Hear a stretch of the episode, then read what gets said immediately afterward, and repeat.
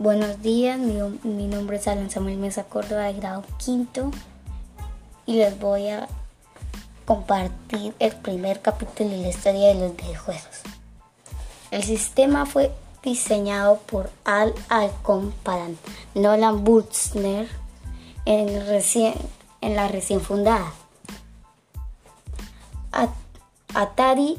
El juego se presentó en 1972 y fue la piedra angular del videojuego como industria.